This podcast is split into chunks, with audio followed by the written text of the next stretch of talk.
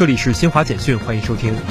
记者十一月一号从国家发展改革委获悉，国家发展改革委、国家统计局近日联合印发了 关于进一步做好原料用能不纳入能源消费总量控制有关工作的通知。老挝北部中老铁路孟赛站十一月一号开办货运业务，至此，中老铁路老挝段开通货运站达七个，标志着中老铁路货运站全部启用，为明年货运上量奠定坚实基础。印度快报十一月一号报道说。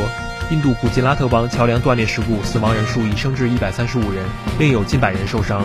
目前救援工作仍在进行。正在古吉拉特邦访问的印度总理莫迪已前往事故现场视察搜救工作进展。据今日俄罗斯通讯社十一月一号报道，俄罗斯计划于二零二三年春季在里海测试该国首款国产海底油气管道巡检机器人。以上由新华社记者为您报道。